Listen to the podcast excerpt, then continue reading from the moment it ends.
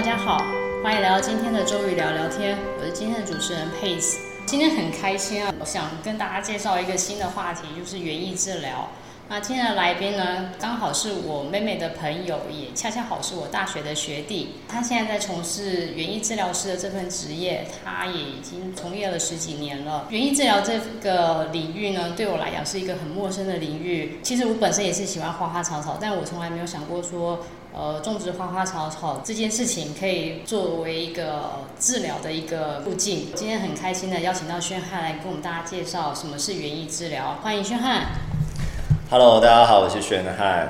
然后我现在在做就是跟园艺相关的事情，那所以在如果在辅导方面的话，就会是用园艺治疗师的身份出现。那宣汉，你可不可以跟大家介绍一下你的这个职业的路径？你怎么会想要从事园艺治疗师的这份职业？好的，呃，因为我大学的时候，就是大家刚如果有听到就是 Pace 介绍的话，就是呃，我们是同样一个学校，那我们所受的。训练和我们所说的专业啊，其实就是师资的培育。那我在大学毕业以后，呃，我还是有就是很符合就是社会期待的去实习了一年这样子。不过在实习的过程当中，我自己有一些发现，发现自己可能不是那么适合在一个固定的地方或是一个嗯固定的框架里面去做这些事情。那所以那时候就产生了一些想法，就说，哎，或许我可以。呃，透过另外一些其他的方式，然后对于我自己呃所想象中的教育这件事情，去做一些呃不一样的呃，可以说是着力点啊，或是不一样的途径去呃去做教育这件事情。然后那时候其实呃找寻了蛮多的方式，到时候是在就是在园艺上面，然后看见了这个很不一样的路径。所以就是想说，哎，也许园艺治疗它就是一个可以好好去尝试的方式。宣汉，什么是园艺治疗？园艺治疗的定义呢，就是可以说它是利用园艺或是园艺相关的活动，然后来得到我们生理上面、心理上面、社交啊、认知还有经济的效益，这就是所谓的福祉效益啊。对，那更。更白话的来说，就是说，透过园艺或是园艺的相关活动，得到我们现在人所追求的幸福感。呃，幸福感现在真的是很难追求的一一，呃，算是一个愿望吧。因为现在人的呃工作压力啊、家庭压力、生活压力都蛮多的。由内而外或由外而内找到幸福感这件事，我觉得呃也算是一个挑战吧。嗯，的确，的确。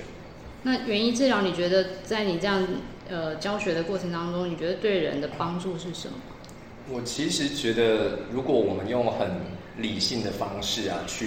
分析的话，当然就是它还是会回到我们刚刚聊到的，就是说可能是在认知啊、情绪啊、社交，或者是甚至有一些就是说，哎，呃，一些大动作，我们说的体能上面都会有一些不太一样的面向。那好比说，在社交认知上面的话，很多人就如同像佩斯一开始说的，就是喜欢花花草草，不过可能呃一直没有时间，或是一直不知道怎么样去下手，所以他会在认知上面，他会有一些新的刺激，他会有一些新的技能的学习，新的知识的学习。那我们人很有意思哦，在学习自己想要的东西的时候，你就会特别的专心，所以就是专注力的提升也是一个，然后。当你学习了这些事情，你喜欢的，它又可以同时间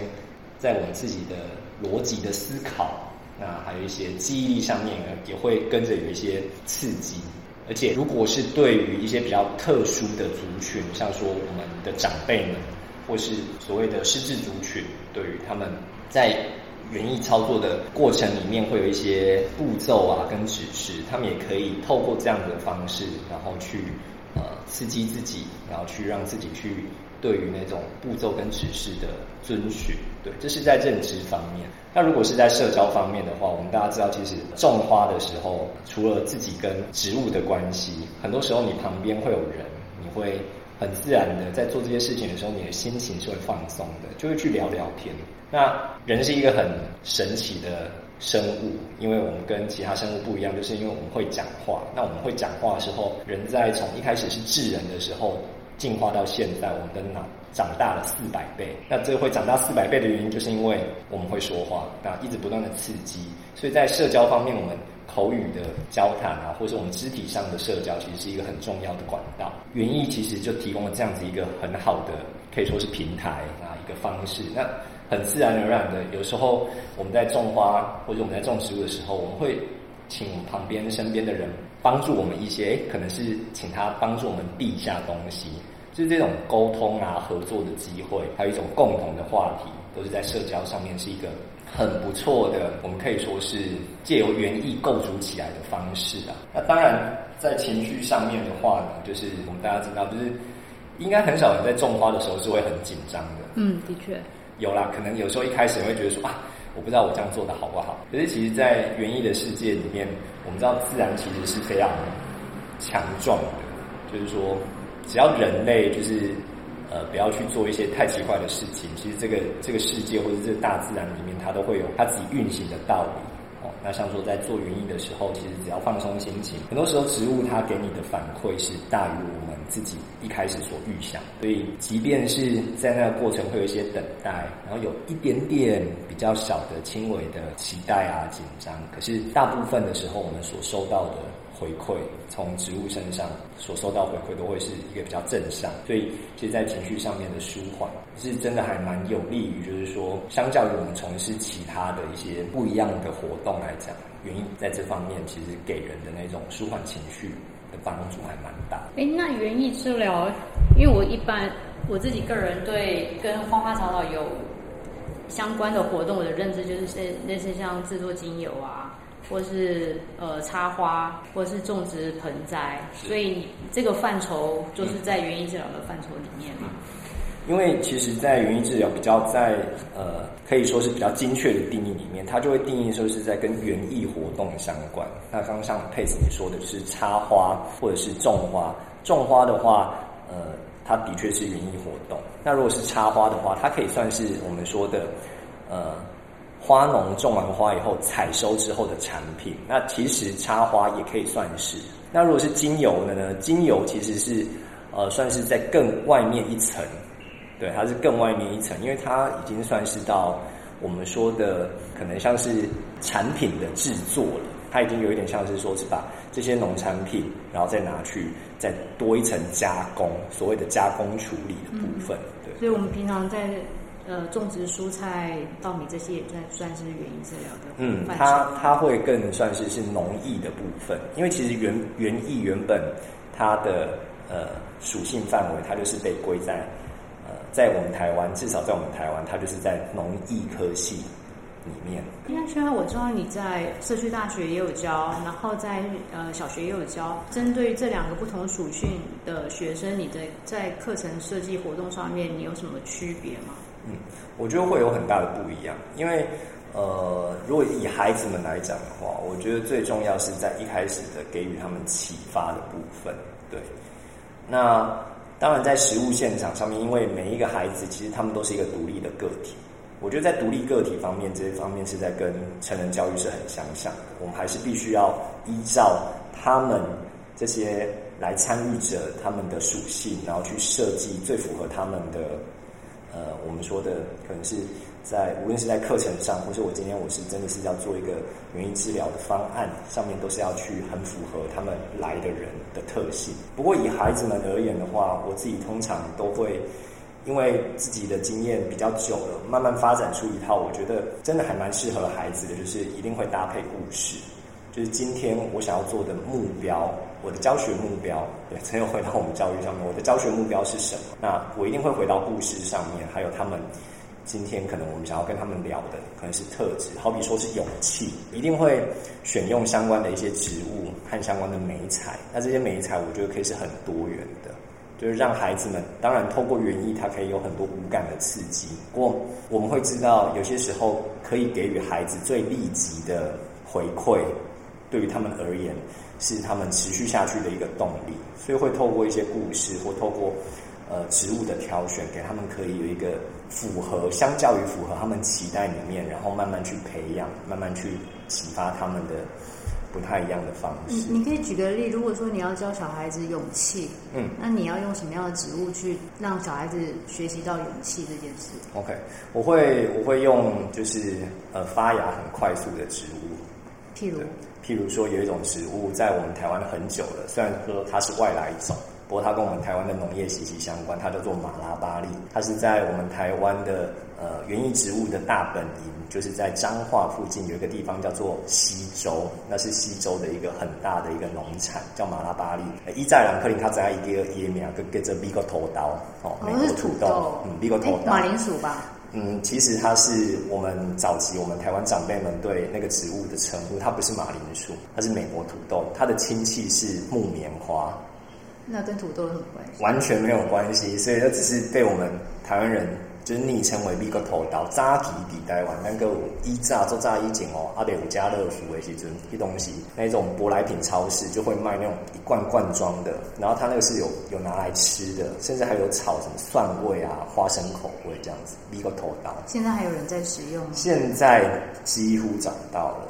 对对对，所以它生长是比一般的植物快很多。对，它生长是非常的快，而且它非常的强健。它甚至是我自己就有亲身的经验，它甚至是一点得桃井你用来挖，就是你反过来种，它都会活。那你可以再深入介绍一下，你要怎么去引导小朋友说种这个美国土豆可以跟勇气挂到钩？好，呃，像我自己的方式，那一次我记得印象很深刻，就是。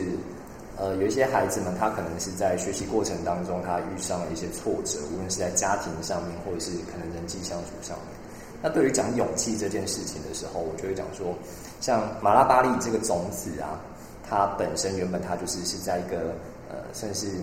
比较大的果实里面，然后里面有好几颗种子。好，那当果实裂开的时候，那种子会掉到地上。不过这个时候呢，你就是每一颗种子，它就像每一个小朋友一样，他们都有不一样的个性。那不一样的个性，有一些它可能会因为呃遇到不一样的地方，好，那有些种子它可能会需要等一下，它才会成长。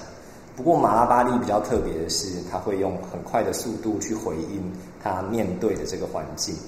那当然，我们知道，因为在自然环境里面会有很多不一样的干扰。马拉巴利的特性是，它只要果荚一打开裂开掉到地上，它最好的发芽期就是十四天以内。可是这十四天你会遭遇到什么，我们都不能确定，因为有可能它是在大马路旁边，那有可能它是在农田里面。那有可能它是种在水沟旁边，对我们都不确定啊。那这个时候，我就会用马拉巴利的种子，然后再搭搭配绘本，像去诉说勇气的绘本，然后去让孩子们去先了解到这件事情。那在可能我们今天阅读完绘本以后，然后我们就来种马拉巴利。我就会跟特别跟他们说，现在我们要种的这一颗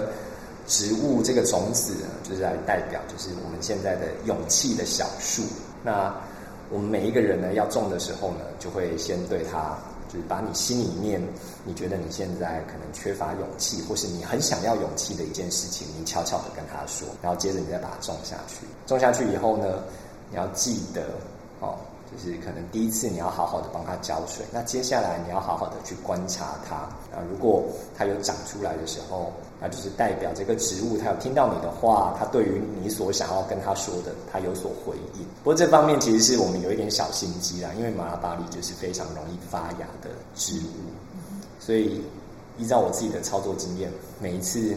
这样子。上课完，下一次在上课来的时候，你就会看到孩子们的脸上就是充满着，就是很有成就感的，就是笑容这样。嗯，哎，那我想，因为身为一个成人了，我也更更有兴趣的是了，想了解说，我们现在成人一般要要快乐的时候，其实是都不太多，大部分都是情绪上会比较低潮的。那在你情绪低潮的时候，你会建议用什么样的活动来让陷入低潮的人能够？在情绪上再振奋起来。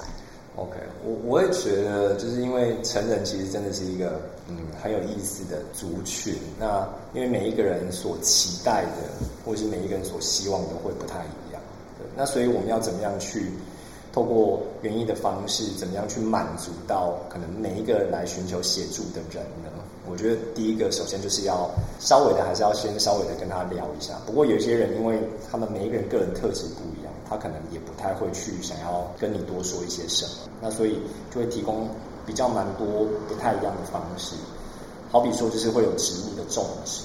对。那如果说以植物种植上面，会比较对于情绪上面，我觉得有改善的，当然就是第一个那个植物本身就是要触发它一些比较不太一样的，应该是说那个植物本身就要去触发，可以触发到它一些可能扰动它的情绪。那第一个我觉得最好用的就是香草植物，还会看就是说他今天他是自己对于就是植物有特别的偏爱，或者是说可能植物与他就是有一段可能很早期的疗愈的故事。我觉得这都不是透过一开始我们直接像说这样对谈去可以聊出来的，而通常我自己的经验都是在某一个时间点，他们就会自己说出来。你这样在社大教书这么多年，你有没有什么比较特殊的故事可以跟我们分享？还是有的，对，就是因为我觉得在呃成人的世界里面，对成人就是一个可爱的族群，他们嗯这样说好了，有一次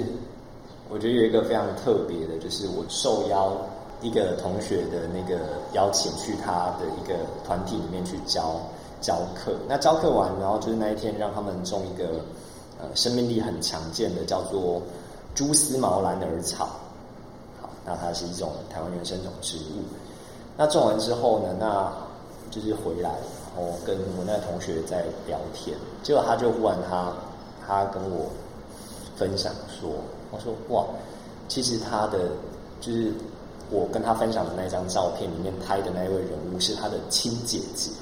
他说啊，我觉得很惊讶。然后说哦，原来所以那个你的亲姐姐来参加你的这个团体，他说对。而且他说他亲姐姐其实呃是之前是有一些比较情绪上面有一些状况。那所以他说他看到他亲姐姐就是在在这张相片里面，因为我就稍微拍了一下，就是他种完这个植物的样子。他就说哇，他看起来好好开心。他觉得他是。有被受到感动的，这是一个。那还有另外一个是像说，在嗯有一次啊，我们在那个也是在就是种植物的过程当中，有一个同学他就跟我说，他就说，嗯，他觉得植物与他而言的关系，并不是他在照顾植物，对，而是植物在照顾他。跟植物相处的过程当中，他忽然有一天在呃阳台上面浇花的时候，他发现了这件事情。那因为他被自己本身因为工作压力非常的大，所以在那个过程当中，他忽然就是诶有一种诶，他好像那种关系是颠倒的，他反而是真的是有被我们所谓说的就是疗愈的感觉吧。嗯，他应该是每天都有在跟这些植物对话。对，植物有没有种活是另外一回事。对。那天有听着聊说，呃，园艺治疗有没有效这件事，有一些不同的学派。那你稍微介绍一下这些不同的学派。嗯，现在我觉得在台湾主流上面就是有两大主流，一个主流是就是郭玉仁老师，对，然后另外一个是就是黄圣林老师。那他们两个呃系统比较不一样的是，他们嗯，我觉得都是很强调就是原因治疗的本质这件事情。对，那不过因为不同的呃带领者会有不同的风格，我觉得这是大家一定都可以去理解到的。郭玉仁老师他用的他会是就是有量表型的，量表型，它就所谓有前侧跟后侧。黄圣林老师的话，他会是更注重呃可能更长时间的，有点是去陪伴式的方式，对。可是我觉得这两种方式其实都是很好的，端看不同的需求，可以用不同的方式去做这件事情。身为园艺治疗师啊，这种是也要考证照嘛？那考完这个园艺治疗师的证照之后，通常会有哪些出路可以走的？这个问题其实我之前也有学生有问过我。个人在看这件事情，我觉得园艺治疗它本身，它目前在台湾，嗯，大部分的人还是去把它归类在像说是辅助治疗，就跟沙友啊、音乐治疗啊，那是很比较类似的方式，是把它归类在那一块。那不过以我自己的看法，我会觉得园艺治疗师的出路，第一个最简单的，他当然就是你，就是成为一个自由工作者、自由接案的人。你本身就会是一个呃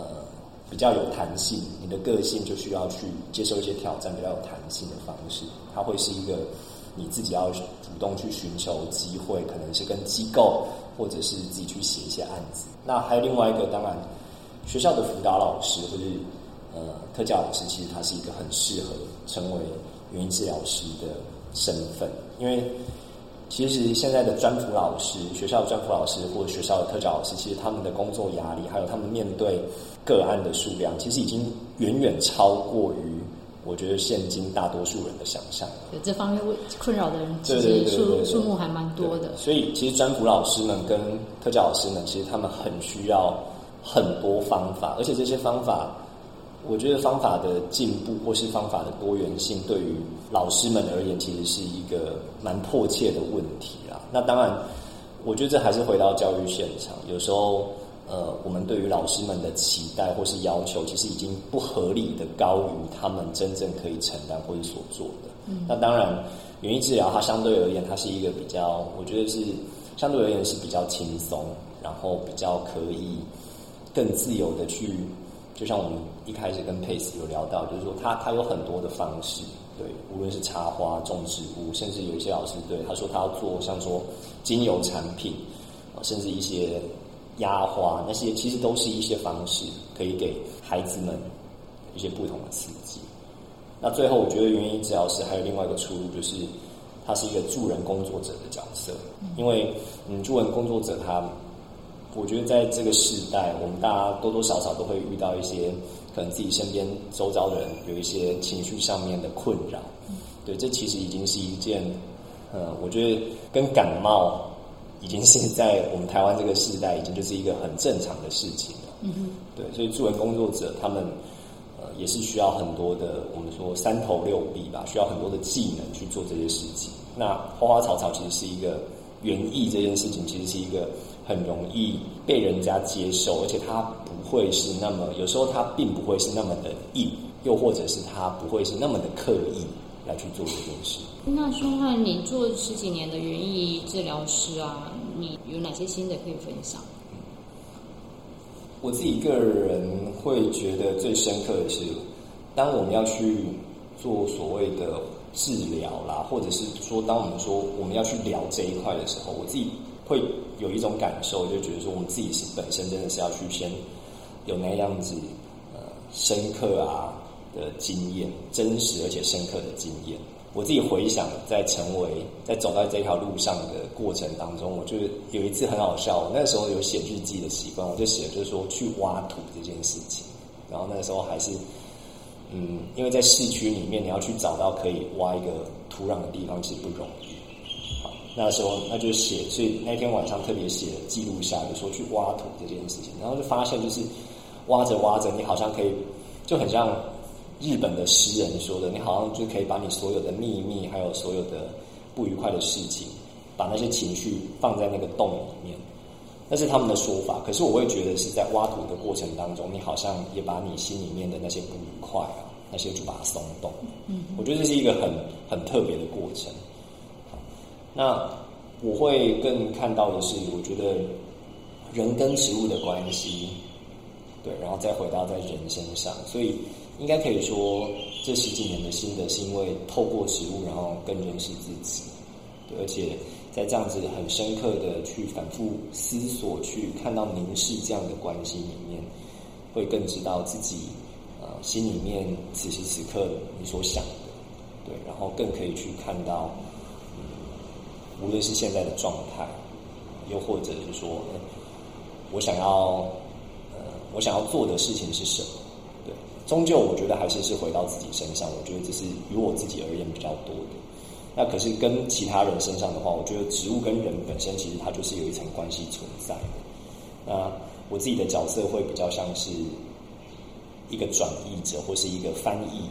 就是原本可能我们其实都是听得懂，或者我们看得懂这件事情，我们只是遗忘了它中间过程，它只是需要一个中介的转译者。我现在也许就是那个角色，把这件事情两个桥梁搭起来以后，呃，植物植物本身它自然就是有很强大的力量，对它就是可以啊，对于人去做一些什么。嗯，我觉得人跟土地的连接，还有人跟。呃，植物的连接一直都是我们很忽略的一个面向。大部分人都生活在都市里面，然后我们眼触眼所及的花花草草，以及我们有机会去跟植物做连接的时间，其实是很少的。嗯，一本是假日，你可能也有一些其他的活动去占满你的你的生活，跟跟家里的成员互动或是什么，但你会很少把这个你自己个人的活动去，就是你很少会想说，我我今天就是要出去跟大自然互动，跟土地互动，嗯，这种事其实。虽然说现在露营活动也很多啊，是，但是其实你在露营的时候，你是还是忙着生活啊，啊是搭什么什么游戏，但是你你也很少在露营活动的过程当中去去跟植物做连接，或跟土地做连接。但是偶尔像有时候我会做冥想，或是去外面做禅修，或是做户外的时候，老师会说你要赤脚踏着土地，嗯，然后跟土地互动。抱抱树，抱树也是一个慰藉身心的一个方式嘛。没错。然后就可能透过像宣汉你这样的原因治疗师，去告诉大家说，你今天可以透过怎么样跟植物互动的方式，然后去把你的整个身心，你就是集中在你自己个人的身上。嗯。妈把专注力放在你自己个人的身上，然后让自己的心沉淀下来。是。不要让其他的杂杂念去 occupy 你自己的整个头脑。然后让自己的心可以回归到自己。其实有时候突然在某个 moment，就像你刚刚讲的植物的呃疗愈的那个那个学员，或许在某个 moment，你当你跟植物更多更多互动的时候，你会突然放下很多事情，你会觉得自己才是才是你应该更关注的本身。是是，而且我觉得很有意思的是，当一开始可能对于种植物的焦虑上面，都会觉得说，哎，它是不是没有我们。好好的照顾它，然后因为我们没有好好照顾，然后死亡了这件事情。就 Pace 讲到，就是呃，植物它本身，它其实它也是一个，它是一个生命的媒介。它它现在存在于，可能我们现在看到它花正在绽放，然后你就说，哎，因为我的疏忽，或者是我可能不太懂它，然后它的这个生命好像我看到的地方，它好像就不见了。其实它是转化成另外一种方式在存在。其实有些人养植物很容易就让它蓬勃生长，那有些人养植物就是一下子不到几天它就枯萎凋零了。那其实植物植物也是有生命的，你是也是可以跟它对话的。嗯嗯，同一棵植物，我养跟我室友养，就完全是不同的状态。我之前在那个北京的时候啊，那个我们有养一棵所谓叫发财树，然后我也是每天跟它对话。那我养的时候，它就好像。快死快死的样子，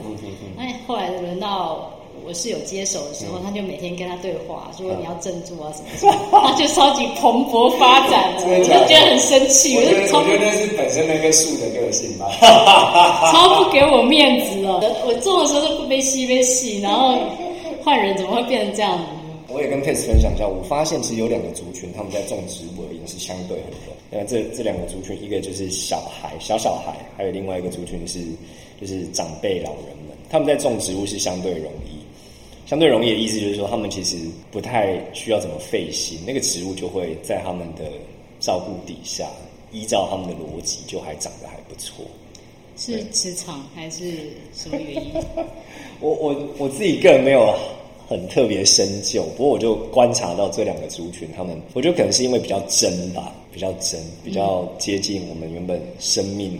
的起头跟生命的快要终结的时候的那种本质性是比较真实一些的，很有意思的体会。嗯，我们今天很开心邀请到宣汉来跟我们聊园艺治疗。如果各位听众对这个话题有更多呃想要了解的，也欢迎在留言处留言给我们。那今天很开心，请宣汉来跟大家聊聊天。谢谢宣汉，谢谢大家。好，我们下周再会，拜拜，拜拜。